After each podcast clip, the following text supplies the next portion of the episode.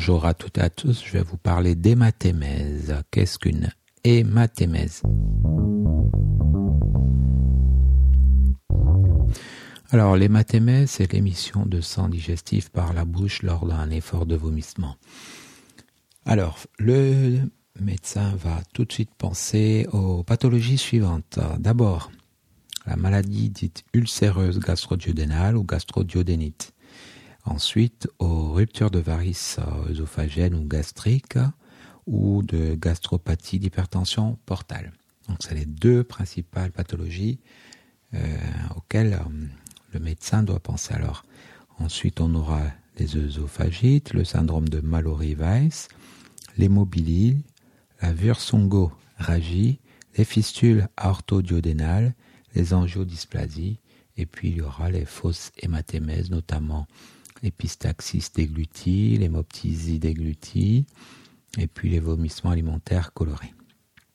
Alors, donc, euh, la maladie ulcéreuse gastro-duodénale ou gastro-duodénite. Le patient a, a priori, avant l'hématémèse, des douleurs épigastriques rythmées par les repas et la prise de médicaments dits gastrotoxiques. Ça arrive chez les patients qui prennent des anti-inflammatoires, par exemple. Alors, euh, sur un plan purement paraclinique, il faut faire une fibroscopie gastro-duodénale et puis un bilan, euh, euh, biologique classique hein, à la recherche d'une anémie et éventuellement penser transfuser donc un groupe sanguin avec recherche d'agglutinine irrégulière. Peut-être faire également un bilan de coagulation, à savoir un INR, TP, et puis plaquettes et tout ce qui est TCA ou TCK. Alors, les ruptures de varices œsophagiennes ou la gastrite ou gastropathie d'hypertension portale, ça se voit chez les patients qui ont des antécédents de cirrhose.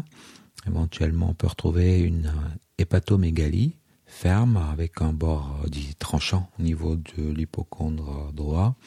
Dans certains cas, il y a une cirrhose et il n'y a plus d'hépatomégalie alors peut rester associé euh, un contexte évoquant une cirrhose, hein, donc une acide, une circulation collatérale, une circulation veineuse dite collatérale et une notion d'éthylisme chronique ou une notion d'hépatite, hépatite virale ancienne.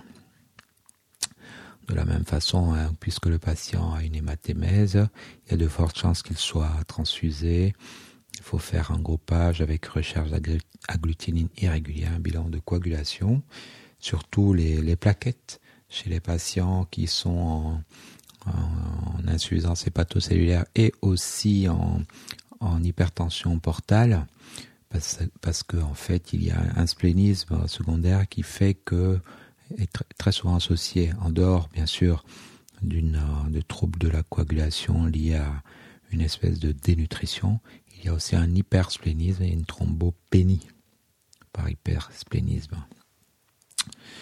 Voilà, donc euh, maladie ulcéreuse gastro-duodénale ou gastro-duodénite, tout ce qui est rupture de varices œsophagiennes ou de varices gastriques ou de gastropathie d'hypertension portale. Les autres causes, donc, c'est les œsophagites.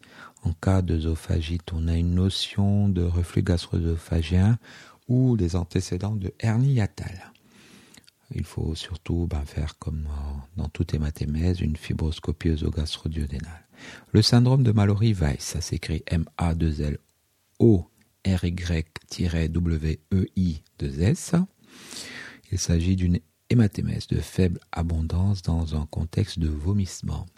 Donc des personnes qui ont peut-être une gastroentérite ou qui ont fait euh, suite à, une euh, consommation d'alcool excessive, une hépatite euh, ou une gastrite, euh, vont vomir et puis au moment où les vomissements deviennent quasiment impossibles, on voit apparaître une espèce d'hématémèse de faible abondance qui est liée à une, une plaie, une dilacération du bas œsophage en lien avec ces vomissements-là.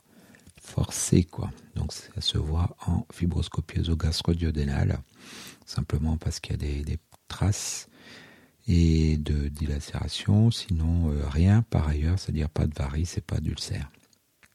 Alors, hémobilie, ça s'écrit H, E accent aigu M O B I L I E.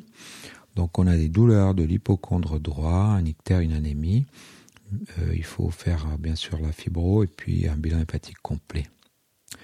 Dans tous les cas, face à une hématémèse, le foie doit être étudié. Hein. Alors on a la virsungorragie. Donc là, on a des épigastralgies associées à une en fait avec des irradiations vers l'hypochondre droit. Euh, la virsungorragie doit être euh, recherchée en cas de lésion au niveau du pancréas. Donc euh, il faut doser amylase lipase, faire un scanner abdominaux pelvien, échographie abdominale et puis bien sûr la fibro. On a les fistules aortodiodénales. Alors là, ça se voit lorsque le patient a eu une prothèse aortique datant de 2 à 5 ans et euh, pour des raisons, euh, euh, je dirais, curieuses finalement, une fistule se crée entre l'aorte et le duodénum avec une hémorragie cataclysmique. C'est une urgence majeure. On a l'angiodysplasie ou des angiomes cutanés qui peuvent exister également au niveau euh, œsophagien.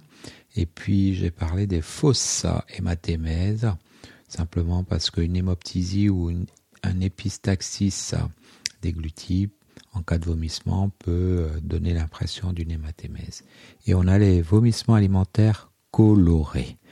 Voilà, donc euh, nous avons parlé des mathémèses, la maladie ulcéreuse gastrodiodénale ou gastrodiodénite, les ruptures de varices œsophagiennes, ou euh, tout ce qui est gastropathie par hypertension portale, les œsophagites, le syndrome de Mallory-Weiss, l'hémobilie, la bursungorragie, les fistules orthodiodénales, angiodysplasie et les fausses hématémèses. Je vous remercie.